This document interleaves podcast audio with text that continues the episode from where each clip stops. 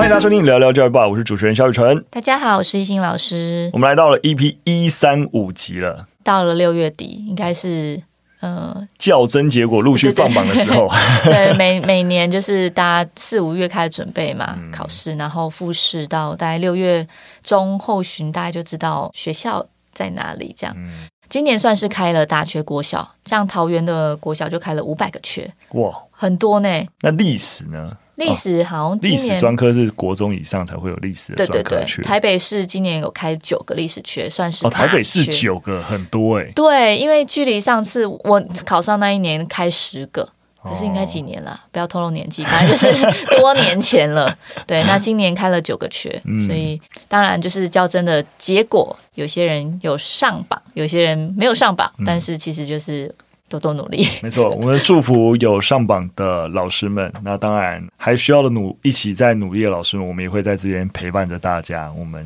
一起加油。那其实考上也不是终点啊，好不好？考上才是一个在教育现场，只是你服务的身份转换而已。但如果你本来就在代理代课，那其实你在做的事情逻辑上也是一致的。我们都在想怎么样能够在教学场域能够做得更好。那当然了，我觉得这个开缺的问题啊，其实拉到比较大，其实就是我们整个教育工作者的高龄化问题。我记得我们有好像有一个集数就聊过这件事情，就普遍的年龄，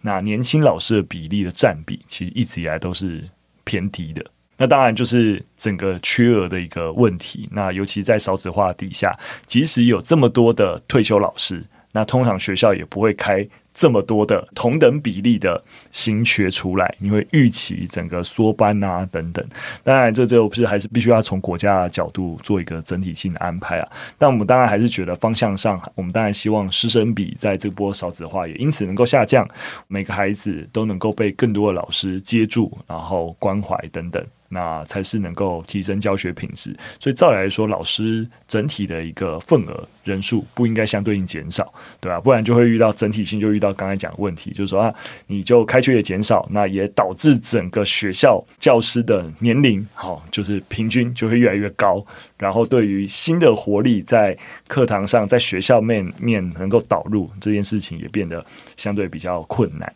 你这扯有点多，好，总之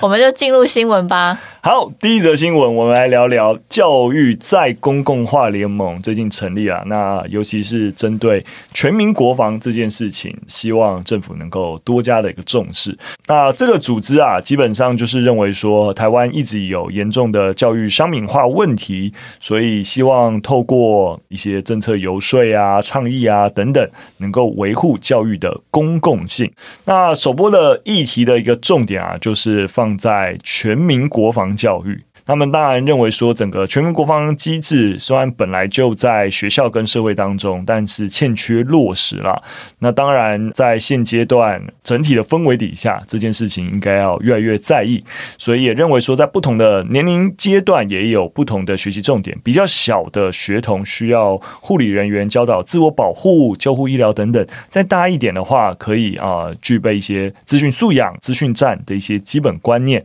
也可以把国防教育跟自然科的课程结合，跟自然科结合是怎么结合？例如说枪械，就是说，哎，牛顿三大运动力其实可以来谈枪械。其实枪械原理是非常非常简单的，嗯、对。那或者是可以融入化学课程，那甚至年纪再更大一点，就可以接触实弹射击。其实本来在高中就会有打靶了，就是军训课就有打靶这个样子。对。我又把这个新闻传给我老公，因为我老公是一个战术狂人嘛，所以他非常非常认同这种就是国防概念啊，就是战时节奏的这种。技能跟教育应该要落实在学校教育上，嗯、对，因为你知道我宝宝才刚出生，嗯、是个女娃儿，嗯、但是我老公就很想要带她去雪地求生，所以我真的问号，就是。这样？就把她丢进雪里面，他想要教她就是在雪地里的求生技能。但我想说，台湾哪里有雪地？总之就是，我们都还蛮认同教育这件事应该符合现在的实况啦，因为目前在全民国防教育的概念其实是蛮呃需要被 push 的。嗯对，然后所以如果有这样子的倡议，我自己本人是还蛮认同的。嗯，但老实说啊，我必须要说，我对于整个当然，那当然在全民国防完全没有问题。但因为毕竟它整体啊，在这个倡议在谈的是一个教育公共化。其实教育公共化我是这大的方向，我是完全同意的。但大家也知道我的身份蛮特别的，我也是先从公部门的体系啊，从学校老师出发，然后往市场走了，等于是用商品化的方式来解决教育问题。我在做的事情就是他们说的教育商品化的事情，所以我反而有不一样的想法。为什么有些的教育商品，或者是必须要用体制外的方式来处理，就是体制内做不到啊，或者说体制内就是做不好，所以我们必须先用市场的方式，能够做一些示范。或是不要说示范了，不要说那么高大上，就是实验，用一个市场的机制，让一些比较新的教育方法、教育内容得到一些测试的一些可能性。那在市场上面，这个样的一个验证机制是比较容易发生的。但你要在公部门的系统里面做这件事情，难度会相对高很多。所以，老实说，公共化就教育应该是所有人都应该能够普及社会的事情，我是完全同意的。但是实际上面，他在对抗的对象是不是商品化本身，我反而是一个问号，因为我就是感知到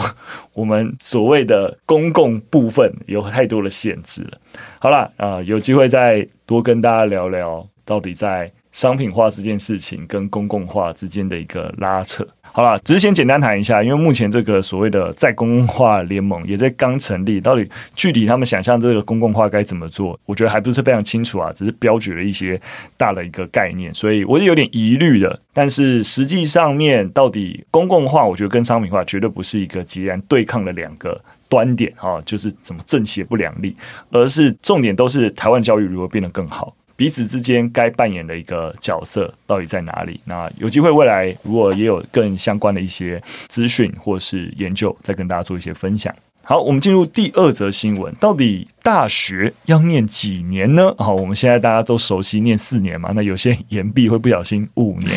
但有没有可能三年就念完呢？好，大家美国以及有一些大学正在尝试。三年制的学士学程，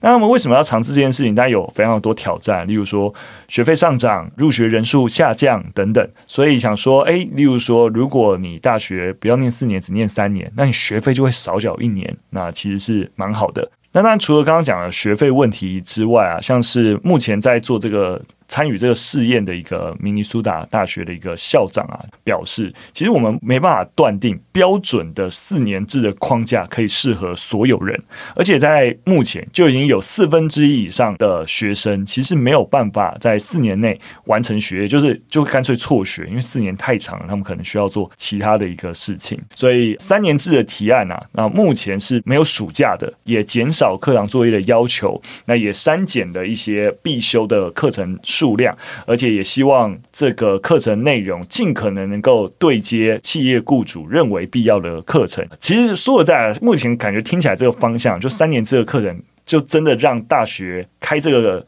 三年制比较接近。职场先修班能够让你更快速衔接未来工作，这样子。这个新闻中讲到三年制的学位计划，其实对学生跟家影响还蛮大，包含就刚刚宇辰提到的学费问题，还有学生贷款问题跟就业前景问题。不过我就是在想，那个三年制这个制度是否能够缩小不同族群跟社会阶级之间的教育差距？然后是否更符合某种特定族群的学习跟就业的需求？嗯，我想当然就是在实验中啦，所以到底它能解决什么问题？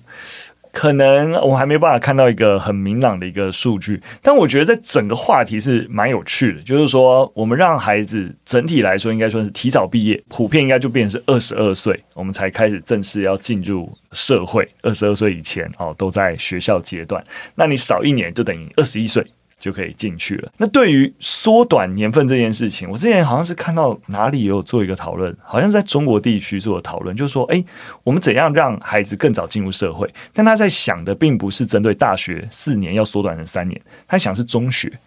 他在想说，你看，发现中学，你就发现啊，在东亚地区那些升学主义比较高涨的地区，像中国或是。台湾，台湾有越来越好了，但就是还是一样。或日本、韩国，你就会发现，往往到了三年级的时候，其实已经没有在学习新的东西了。你都在干嘛？不断的在复习，要准备下一个阶段的考试。对对对，为了准备考试，所以更多的时间就一直在把你过去学的东西反复嚼烂，然后背熟，然后为了应付考试。国三、高三都是如此，所以他们就有个大胆的想法：如果我把这两年拿掉呢？你所有学的东西，其实国一、国二差不多就可以学，高一、国三学就四年，对对对，就四年就好了。了所以也就是说，我的中学从六年缩短成四年，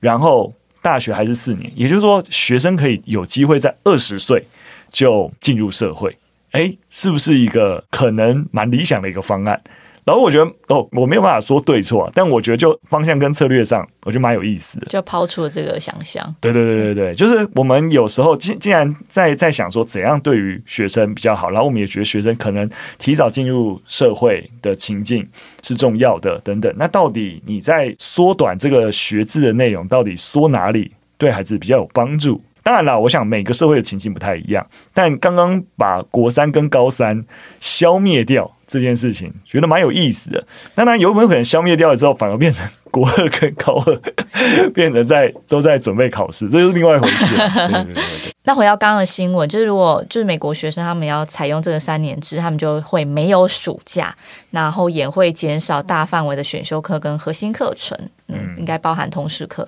那这样对学生会有什么样的影响？嗯，就是暑假这件事情跟刚刚提到的某一些选修的课程没有修，感觉蛮明确，就是我加速学生毕业，可是某种程度也牺牲一些潜在课程的可能啊。嗯，我想我们过去也算是不时都会跟大家谈到潜在课程，我觉得有个核心的观念一直在。反复跟大家讲，就一个学生的一个成长历程，不是上课本身能够有所成长，而是整整个历程，你在这一段时间接触到的各种资讯，然后咀嚼啊、呃、咀嚼，对对对，跟别人的交流等等，它都是学习成长一部分。所以发现，当我们你会发现，就是所有的。教育规划人员想的东西都是相对自私的，你就需要需要修这些学分，那我四年要变成三年内修完啊，反正你就学这些学分，有这个学位，你就一定能够找工作，你的能力就 OK 了，所以我就让你学分想办法安排在三年内修完。